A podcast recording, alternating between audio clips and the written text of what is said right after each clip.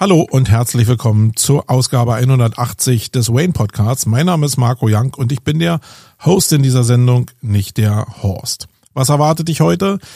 Ich muss, das nochmal gesagt, ich muss mich kritisch auseinandersetzen mit Philipp Glöckner vom Doppelgänger Podcast. Ich kenne den Philipp schon sehr lange, auch Pip genannt, und bin bekennender Fan des Doppelgänger Podcasts. Und gerade weil ich Fan bin und weil ich so viel von ihm konsumiere, müssen einfach mal ein paar Sachen bei mir raus. Äh, das ist einfach die Notwendigkeit, ein paar Sachen zu reflektieren und für mich auch einzunorden, weil ich manchmal denke, wenn jemand mit so einer Reichweite so ein Zeug erzählt, dann muss da ja was Wahres dran sein und vielleicht bin ich ja auch auf der falschen Seite, das einfach mal jetzt hier rauszuhauen und von euch reflektieren zu lassen, um dann zu gucken, ob ich total bescheuert bin oder ob ich manche Sachen einfach nicht verstanden habe oder manche Sachen vielleicht sogar besser verstanden habe.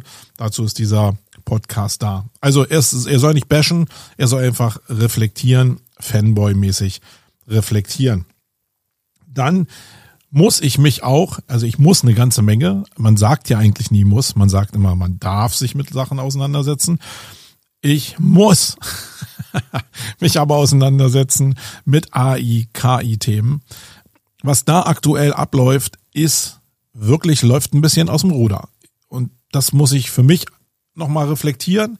Das muss ich aber vielleicht für euch auch reflektieren, damit ihr diese ganzen Sachen, die da jetzt durchs Netz getrieben werden, ja auch bewerten könnt nach irgendeinem Raster und nicht nur nach dem, was ich sage, sondern nach dem, was ihr da draußen eben auch hört. Aber eine zusätzliche Meinung, die eine Reflexion hergibt, ist doch nicht schlecht, oder? Also ich liebe da sowas. Und ähm, dazu soll dieser Wayne Podcast heute hier auch gut sein. Dann will ich mich mit einem Thema beschäftigen, das mache ich eigentlich total ungerne, weil es um Aprilscherze geht. Und Aprilscherze, ich hasse Aprilscherze, ernsthaft. Aprilscherze sind die Hölle. Aber ich habe einen gesehen, der war wirklich ganz cool. Und ich will für mich einfach mal, klar hört ihr das jetzt auch, aber ich will für mich in diesem Podcast mal reflektieren, welche Punkte genau bei diesem ersten Aprilscherz zusammengekommen sind, die das Ding haben zum Durchstarten bringen lassen, in der Hoffnung, dass ich am Ende auch was daraus lerne und mir in der geeigneten Situation auch solche Einfälle kommen. Dazu ist das in erster Linie da. Und wenn ihr dabei auch noch ein paar Impressionen, Inspirationen kriegt, dann ist das super. Dann will ich ein Event nochmal promoten. Nochmal habe ich noch gar nicht promotet, muss ich sagen. Aber ich will euch eine Event-Empfehlung geben. Ähm, hat was mit dem Thema Podcast zu tun. Wenn ihr die hören wollt, bleibt einfach dran. Und zu guter Letzt muss ich noch ein bisschen was zum Metaverse sagen, weil da war ja ein Riesenhype drum. Also bevor OpenAI kam und GPT und äh, die ganze künstliche Intelligenz und die ganze Artificial Intelligence, haben wir uns ja nur eigentlich über Metaverse unterhalten. Wo war eigentlich jetzt dieses Metaverse die letzten Monate? Ich weiß nicht. Ich habe letztes Mal nochmal geguckt, ich habe es nicht mehr gefunden.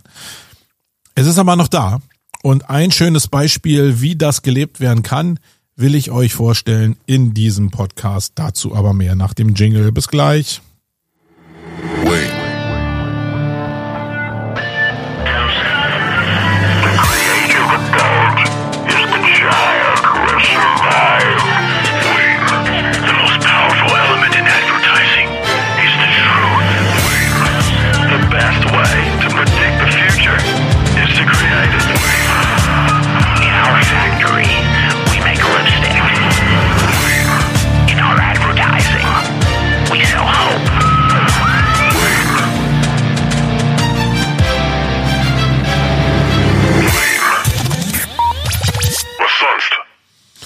Was sonst?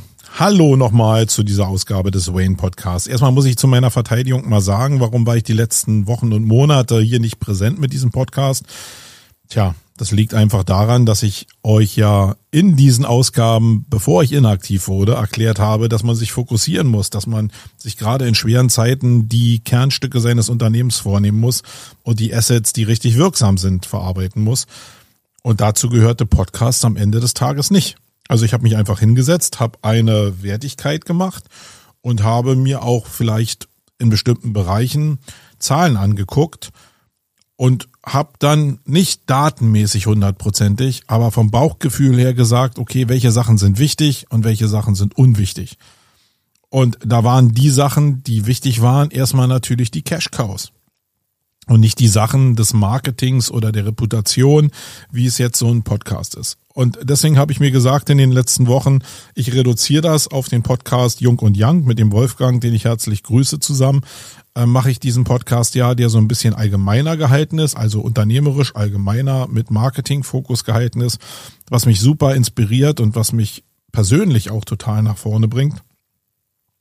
Aber auf diesem Podcast wollte ich das reduzieren und den Wayne Podcast ein bisschen zurückstellen. Alle Leute, die gerne das jede Woche gehört haben, sorry, aber das musste jetzt mal sein. Ich hoffe, ich habe mir zumindest vorgenommen, dass ich jetzt die News, die ich so finde, in dem Podcast wöchentlich wieder verarbeite, weil irgendwann diese anderen Baustellen ja auch zu sind. Also eine dieser großen Baustellen war ja zum Beispiel, was ich erwähnt habe, der Umzug der Buchhaltung von LexOffice hin zu Datev. Nicht ganz unaufwendiges Projekt, aber ein Projekt, mit dem ich sehr, sehr zufrieden bin und was jetzt noch nicht hundertprozentig, aber was schon sehr, sehr gut läuft.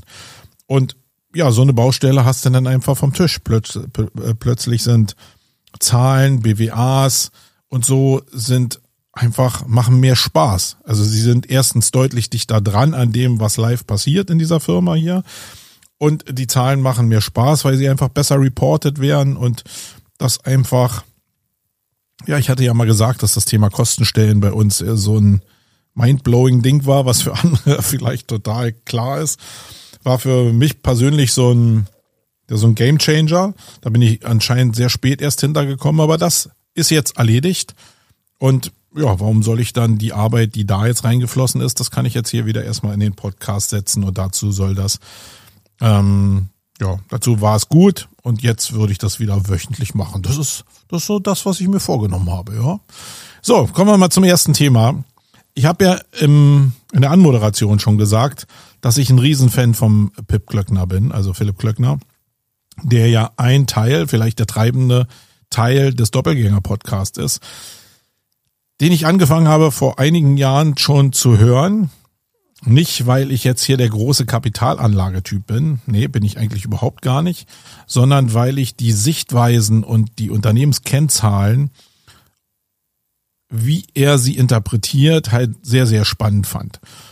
Mm, und dennoch bin ich bei manchen Sachen, oh, bin ich tief bewegt, würde ich mal sagen.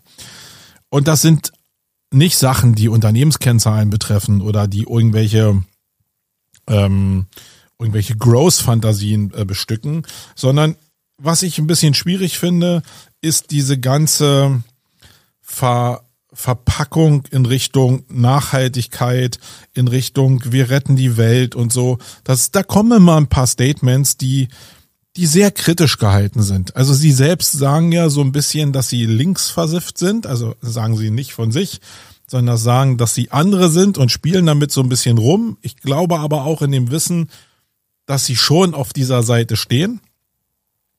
Und was ich überhaupt nicht verstehe daran, ist, dass ich ja schon eine sehr spezielle Meinung in Richtung äh, Klimawandel habe, in Richtung Müllvermeidung, Nachhaltigkeit, wie sich die Erde so entwickelt, in Richtung ähm, Offenheit zu Fortschritt und auf der anderen Seite aber das Thema antreibe, was eigentlich dafür verantwortlich ist, dass es so weit gekommen ist. Und auch eigentlich nirgendswo ich eine Fantasie habe, dass solange wir in diesem System, nämlich im Kapitalismus gefangen sind, dass sich daran was ändern wird. Und ich verstehe einfach nicht, wie Leute mit ihrem Geld, mit ihrem Kapital dieses ganze System von Kommerz, von Müll, von Überkonsum eigentlich fördern, total fördern. Und auf der anderen Seite sagen, ja, wir müssen die Welt in irgendeiner Form verbessern. Das habe ich die ganze Zeit so ein bisschen ja aufgenommen. Ich habe mich manchmal ein bisschen darüber geärgert, weil das ist auch so ein Ding, was Tarek Müller auch von About You auch gerne macht, dass er sagt, ja, er will dann irgendwie seine Stellung auch mal dazu nutzen, dass er dann später in die Politik geht, vielleicht in Hamburg und dass er irgendwie was verändern kann in Sachen Nachhaltigkeit und in Sachen, ja, dass wir alle grüner werden und ja zumindest nachhaltiger äh, mit unserer Erde umgehen. Und da denke ich mir, das kann doch gar nicht sein, dass ich erstmal 20 Jahre Fast Fashion machen muss, die Welt kaputt mache, weil man ja weiß, dass dieses Fast Fashion für eine für einen richtig großen Teil der Umweltverschmutzung und des Mülls verantwortlich ist, um dann hinterher zu sagen, wenn ich die Taschen voll habe, mit dem Geld, was ich dann gemacht habe, fange ich dann an, die Welt zu retten. Das erschließt sich mir einfach überhaupt gar nicht. Und natürlich ist es schwer, aus diesem System Kapitalismus auszubrechen. Hm, ich habe keinen Weg, ich weiß gar nicht, wie wir das machen und bin da echt in dem Bereich schon hilflos, aber probiere da Orientierung zu bekommen. Ich glaube aber nicht, dass wir aus dem Kapitalismus das hinkriegen, was wir brauchen, um am Ende die Welt zu retten. Also nachhaltig die Welt zu retten und zu verbessern, in dem Sinne, wie es Philipp sicherlich auch haben will. Und ich habe die ganze Zeit das gehört und ich weiß, ich habe schon mal so eine Phase gehabt, wo ich ein bisschen kritisch mit Leuten hier umgegangen bin und das ist mir ganz schön auf die Füße gefallen. Nun habe ich gedacht, okay, bei Pip ist es so, dass der mit Frank Thelen ja auch nicht immer so nett umgeht. Und ja, vielleicht kann ich, ja, vielleicht kann ich sowas auch mal sagen hier, ohne gleich total fertig gemacht zu werden von der breiten Masse seiner Fans. Was mich aber so richtig auf die Spitze jetzt getrieben hat und was der Anlass dafür war, dass ich das jetzt hier wirklich mh, hm, über den Äther sende, ist äh, die letzte Ausgabe des Doppelgänger-Podcasts eigentlich gewesen, wo er auf einer, also mit dem anderen Philipp zusammen, auf einem Event gesprochen hat und wo der andere Philipp ihn gefragt hat, äh, wenn du 100 Millionen kriegen würdest für ein Invest in ein Unternehmen, was noch zu gründen ist, welches Ziel, welchen Inhalt sollte denn dieses Unternehmen haben? Und er macht das ja immer sehr, sehr gut indem er sich selbst im Kopf so zwei Optionen vorbereitet. Das ist eine Sache, die würde ich auch gerne lernen, weil ich schon oftmals sage, das ist der Weg. Ja, ich bin da eher so ein Mandalorianer. Aber er geht immer gleich mehrere Wege im Kopf. Das ist einfach ein Denkprozess, den ich sehr spannend finde. Den würde ich mir gerne auch noch antrainieren. Aber in dem Fall hat er einfach für diese, für dieses angenommene Szenario zwei Abfolgen geleistet, was er für ein Unternehmen gründen würde mit 100 Millionen, die äh, was in Richtung Nachhaltigkeit gehen sollte. Und da war die erste Option, dass er mit CRISPR-Techniken, also äh, so Techniken, die die Gene verändern können, eine Alge züchtet, sozusagen eine Superalge, die mit sehr viel Photovoltaikmöglichkeit viel CO2 aus der Atmosphäre nimmt und danach irgendwie dieses CO2 versenkt wird auf dem Meeresboden etc. pp. Eine super Idee, eigentlich, aber wieder so gedacht, wie die FDP denkt, nämlich, ey, ich investiere was, was noch gar nicht da ist. Und damit retten wir doch nicht die Welt. Natürlich, wir können die ganze Zeit philosophieren, was wir alles Tolles machen könnten, aber das können wir nicht. Es ist nicht da. Und so ein Invest zu tätigen, um die Welt zu retten, vielleicht, ist genauso wie äh, ich mache erstmal eine Menge Fast Fashion, um 20 Jahre später mit meinem Kapital zu probieren, die Welt zu retten. Vielleicht mache ich es aber schon mit dem, was da ist. Äh, weil das ja jetzt eigentlich eine Handlung bedarf und nicht irgendwie in, in sehr vielen Jahren. Deswegen grundsätzlich total okay, aber wieder, ja, mit so einer Option von nichts machen. Weil wenn ich jetzt nicht die CRISPR-Technik finde, um diese Superalge zu kreieren, dann äh, was dann? Und wir Menschen haben es auch immer gut hingekriegt, dass wir eine Sache neu zusammengekrispert haben oder eine neue Sache erschaffen haben, die dann am Ende des Tages noch viel beschissener war als die Sache, die wir vorher hatten. Hm, was wir als Fortschritt oftmals definieren, ist ja eigentlich in Sachen Nachhaltigkeit und in Sachen Umweltschutz oftmals ein totaler Rückschritt gewesen oder hat Nebenfolgen, die so radikal sind, dass sie uns wieder auf die Füße fallen. Und das fand ich schwer. Und die zweite Sache, die er äh, auserkoren hat, war, dass er ein Unternehmen gründen wollen würde, wo die Intelligenz der gesamten Menschheit zusammengefasst wird. In der Annahme, dass es ja so Wohlstandsländer gibt, die, also die erste Welt sozusagen, wo ja das Ausfiltern von bestimmten intelligenten Menschen schon Teil ist und in ja, nach dem, nach dem Gesetz der Statistik oder äh, nach dem Durchschnitt müssten ja in Afrika genauso viele intelligente Menschen leben wie in Europa meinetwegen. Und die auszufiltern, um die dann alle an gemeinsame Projekte ranzusetzen, die dann die Welt retten, ist, ist doch auch Blödsinn. Also die Welt sieht so aus, dass die sich alle bekriegen. In Afrika kommen die alle nicht grün zueinander, weil die sich alle bekriegen, weil es nur um Macht geht, um Geld geht und um irgendwelchen anderen Scheiß. Und es ist einfach nicht da. Menschen können das nicht so global denken, es sei denn, es würde irgendwie einen Meteor auf die Erde stürzen oder so, oder es würden Aliens kommen, so dass wir eine äußere Gefahr haben, die die Menschheit vereint. Dann würde das vielleicht klappen, aber nicht so. Ähm, das glaube ich überhaupt nicht. Und es ist auch nicht da. Also der Weg jetzt, diese ganze Intelligenz zu finden, dauert schon mal ganz viele Jahrzehnte, würde ich mal sagen, auch wenn der Ansatz vielleicht ganz cool ist. Und dann würde ja auch noch bedeuten, dass diese ganzen Menschen, die dann da intelligent sind und zusammenkommen, dass die alle auch noch dasselbe Mindset haben, dass die sich verstehen und dass die sich nicht untereinander die Köpfe einhauen, weil der eine vielleicht ein Ticken intelligenter ist als der andere oder der andere eine Hautfarbe hat äh, als der andere oder der andere eine andere Glaubensrichtung hat als der andere. Also den ganzen Scheiß, den wir jetzt auf der Erde so haben, der für viele Kriege verantwortlich ist, der setzt sich ja unter intelligenten Menschen auch fort. Also was ist denn das für ein Weltbild, dass die intelligenten Menschen jetzt dazu neigen, sich nicht untereinander zu bekriegen? Und so eine Sachen machen mich wirklich irre. Am Ende ist es so, dass ja die Leute, also für mich bleibt wieder hängen, dass die Leute, die die Welt in dem, was sie sagen, auch mit Reichweite sagen, am meisten verändern wollen, dass die einfach Ideen haben, die überhaupt nicht pragmatisch sind, sondern die und das, das kommt ja bei so einen Beispielen raus, was wäre, wenn die die Welt verändern wollen mit Sachen, die nicht da sind, die vielleicht in 50 Jahren da sind und immer noch an diesem System hängen bleiben und nicht probieren, das System zu ja verbessern vielleicht, zu revolutionieren, zu ja zu vereinfachen, äh, uns Menschen vielleicht wieder auf so eine Basis zu bringen, was uns eigentlich genügt. Ähm, da, ich weiß ja die Lösung selbst auch nicht, muss ich sagen.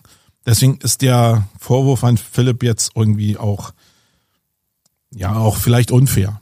Aber mich nervt's wirklich irgendwie, weil ich glaube, das ist ein Kampf an der falschen Stelle. Und es ist nicht so, dass Philipp nicht auch, ja, auch mal den Ellbogen rauspackt und dann nicht auch schon sehr bestimmt sein kann in bestimmten Sachen. Und das finde ich schwierig.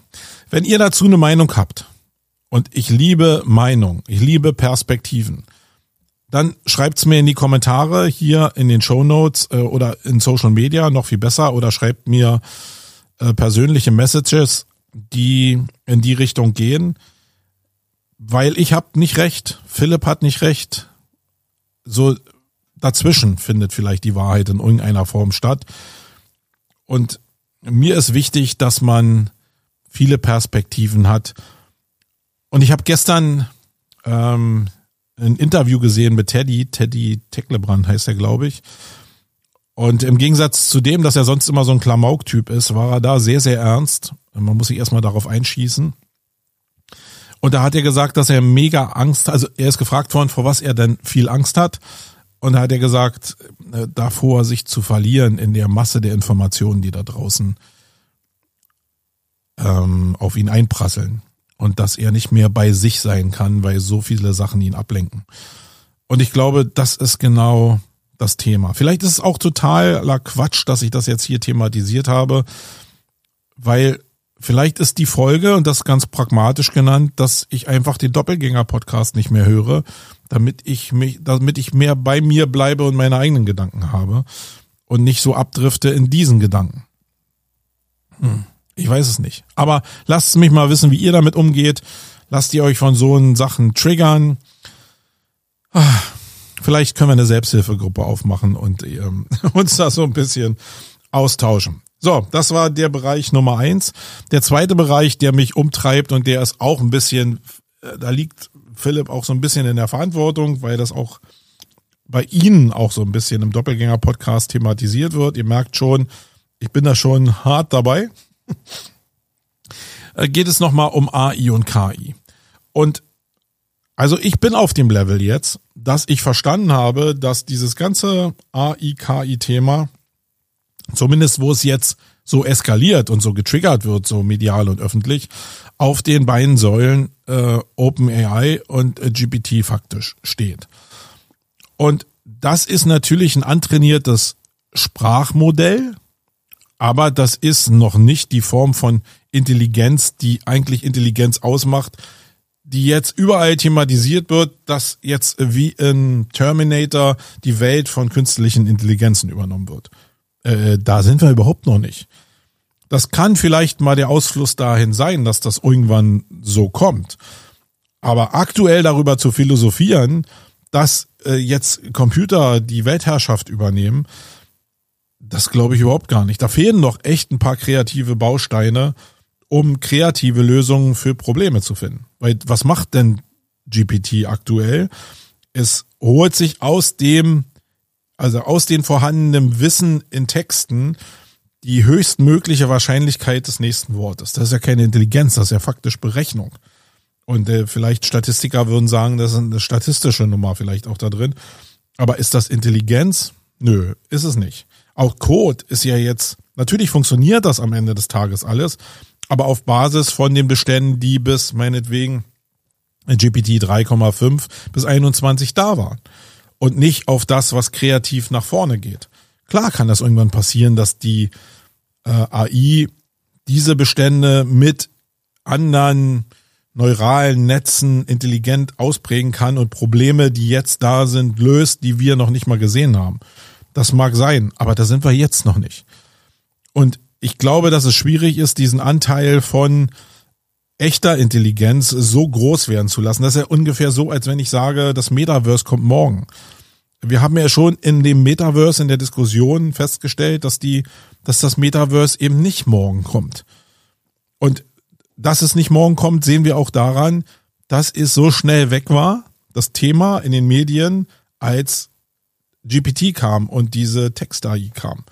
Warum ist es denn so schnell weg? Warum ist es denn aus Meta so schnell weg? Warum werden denn so viele Leute entlassen bei Meta? Weil das sich durchsetzt aktuell mit dem Metaverse? Nein, weil es mega, mega schwierig ist. Das ist auch eine Zukunft, die sehr, sehr weit weg ist.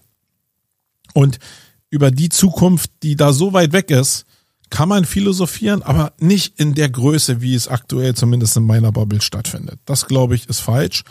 In der Relation zumindest mit dem, was man eigentlich besprechen müsste, nämlich wie man mit dem, was jetzt da ist, und das ist der pragmatische Ansatz, umgeht. Ja, also wie werden Prompts geschrieben? Mit welchen Tools kann ich überhaupt umgehen? Welche Tools gibt's überhaupt am Markt? Ich meine, wir selbst von der Campix haben ja eine Seite, wo wir, glaube über 100 Tools jetzt schon, die wir selbst getestet haben, äh, vorstellen, damit man wenigstens Überblick kriegt. Und ich muss sagen, ich blick da auch schon fast gar nicht mehr durch. Ich suche mir ein Toolset, was für mich gut funktioniert. Und ich habe schon mal gesagt, dass das zurzeit ähm, Neuroflash ist und ähm, ChatGPT ist, verbunden mit dem Language Tool als Browser Extension, dass ich mit dem Dreiklang probiere, so ein bisschen mein Setup zu bauen. Dann kommen immer für andere Medien noch ein paar Sachen dazu. Aber das ist ein total pragmatischer Umgang. Also das, was ich habe, was ich verstanden habe, das probiere ich erstmal zu nutzen. Weil es hilft mir doch überhaupt gar nichts in meinem Businessleben, wenn ich sehr viele Tools kenne und am Ende überhaupt nicht weiß, wie ich damit Kunden helfen kann. Weil am Ende geht's doch immer noch darum, Probleme zu lösen, Produkte für Problemlösung anzubieten, damit irgendjemand meine Problemlösung kauft, weil, weil sie einen Wert für ihn hat. Und es hat für, ja, für ein paar Leute auch den Wert, darüber zu philosophieren. Da gibt's denn diesen Speakermarkt da draußen, die können da eine Menge zu machen. Aber die meisten, die im Produktbereich unterwegs sind, die sollten die Finger davon lassen. Die sollten immer mal in einer ruhigen Minute probieren, mit bestimmten Tools umzugehen, ja, um selbst auch zu lernen, im Thema zu sein, um auch mit Kunden ein bisschen in Gespräche zu kommen. Aber die meiste Zeit dafür zu benutzen, die Sachen, die da sind, die eine Arbeitserleichterung bringen, die eine Effizienz bringen, umzusetzen.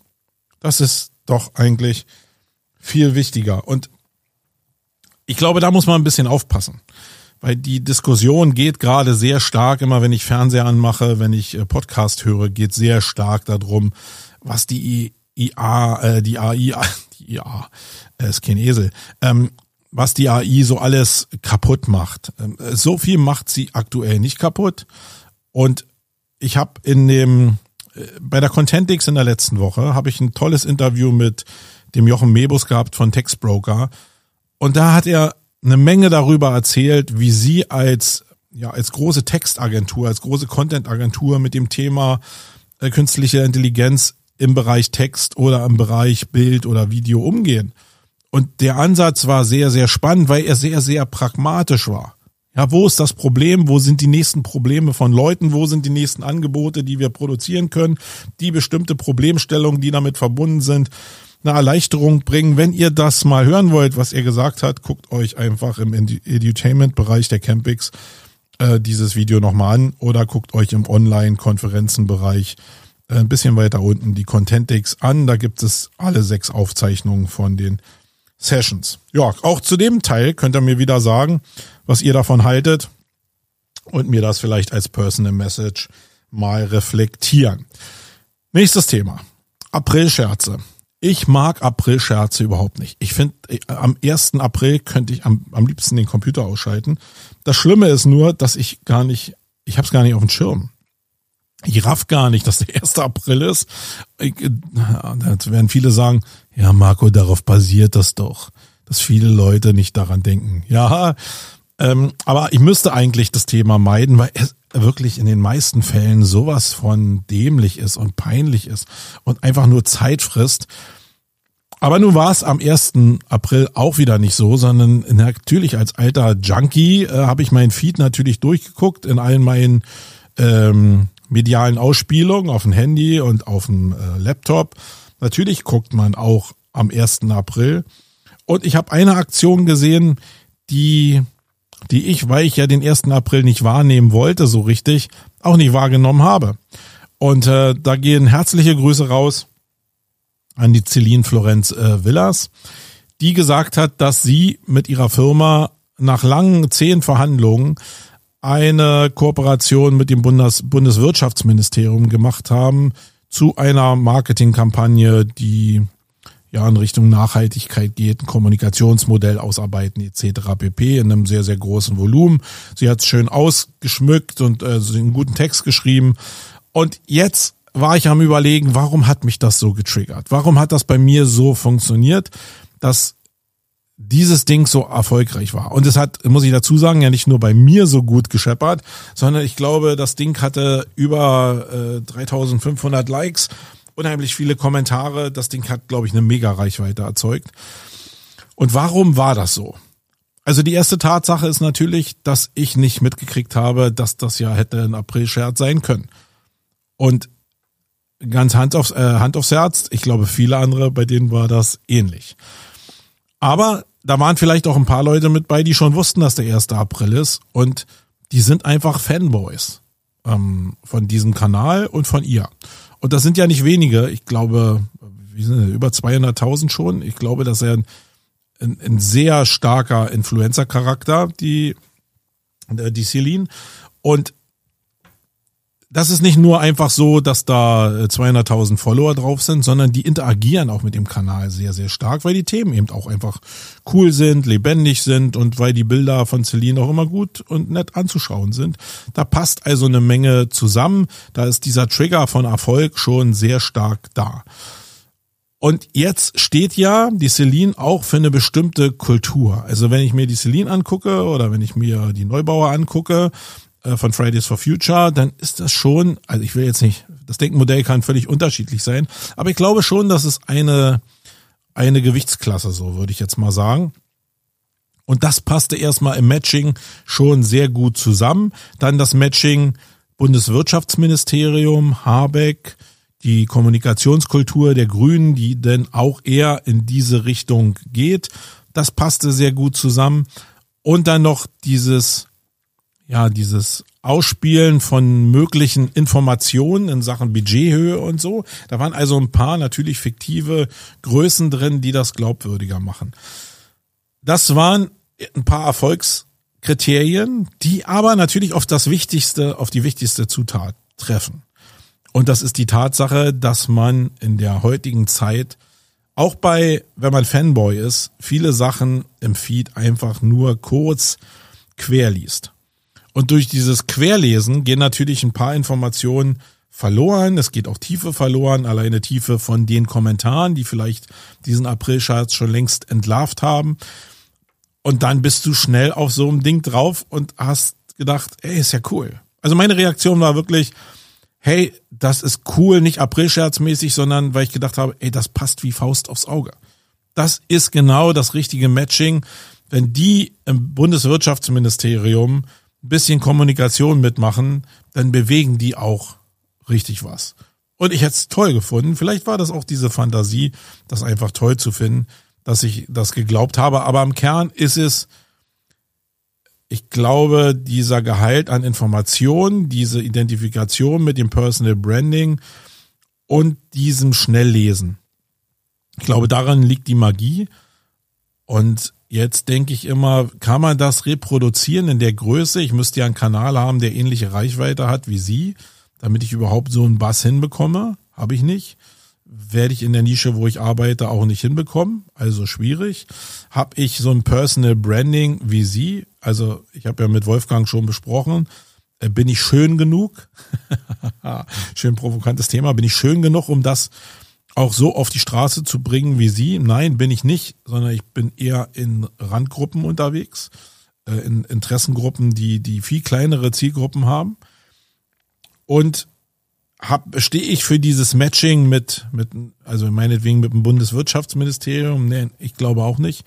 Ich glaube, da wird es auch keine Verbindung geben. Das Einzige, wo ich von profitieren könnte, ist vielleicht eine gewisse Interaktion zu meinem Kanal, gekoppelt mit dem, dass ich, dass ich auch annehme, dass alle äh, Leute den Feed so lesen, wie sie ihn aktuell lesen, nämlich einfach nur überfliegen. Und das ist die Chance, die alle da draußen so haben. Ich glaube, die Chance wird aber immer kleiner. Bei, bei meinen Beobachtungen ist es so, dass der Algorithmus immer knallharter genau diese, diese Interaktion äh, matcht und auch wertschätzt. Und wenn du ein paar Mal da daneben gelegen hast, wie zum Beispiel so die falschen Sachen für die Zielgruppe geschrieben hast, nicht provokant genug geschrieben hast, vielleicht auch den Fehler gemacht hast, einen Link zu setzen in dein eigenes Netzwerk rein, dann äh, dann ist der, zumindest der LinkedIn-Algorithmus hammerhart und bestraft dich in dem Bereich durch äh, weniger Reichweite. Und das kann ja durchaus ein Problem sein. Ja, guckt euch den mal an. Ähm, ich werde in den Shownotes werde ich ähm, den Kanal auch nochmal verlinken zu der Celine. Ich glaube, dass es insgesamt sehr ein toller Kanal, weil er unternehmerisch zeigt, wie man mit viel Spaß, mit Leidenschaft, mit dem Image von diesem Spaß und Leidenschaft, ähm, und nicht gefaked, sondern wirklich mit dieser Glückseligkeit wirklich eine Menge Positives auch bewegen kann in Richtung Growth und in Richtung Erfolg. Äh, fand ich super. So, dann will ich noch einen Event-Tipp abgeben für alle Leute, die sich mit dem Thema Podcast beschäftigen. Das werden ja vielleicht ein paar sein, die hier diesen Podcast hören. Kommt doch vielleicht am 20. April nach Berlin zur All Ears, veranstaltet von Spotify. Da sind sehr viele coole Speaker mit bei, sehr viele bekannte Speaker von großen Podcasts, die auf der Bühne stehen und äh, ein bisschen was zu ihren Podcast-Erfahrungen sagen. Ich bin auf jeden Fall da. Wenn ihr da selbst auch hinkommt, dann meldet euch einfach bei mir und dann können wir uns vielleicht mal da äh, eine Brause zusammen trinken und ein bisschen philosophieren und schnacken auch über die Themen, die ich jetzt in diesem Podcast hier thematisiert habe. So, und als letztes, ich habe ja eben nochmal das Thema Metaverse thematisiert, das Thema thematisiert und war so ein bisschen erstaunt, nö, eigentlich gar nicht erstaunt, sondern habe eigentlich reflektiert, dass das Metaverse mit Aufkommen von AI faktisch tot ist.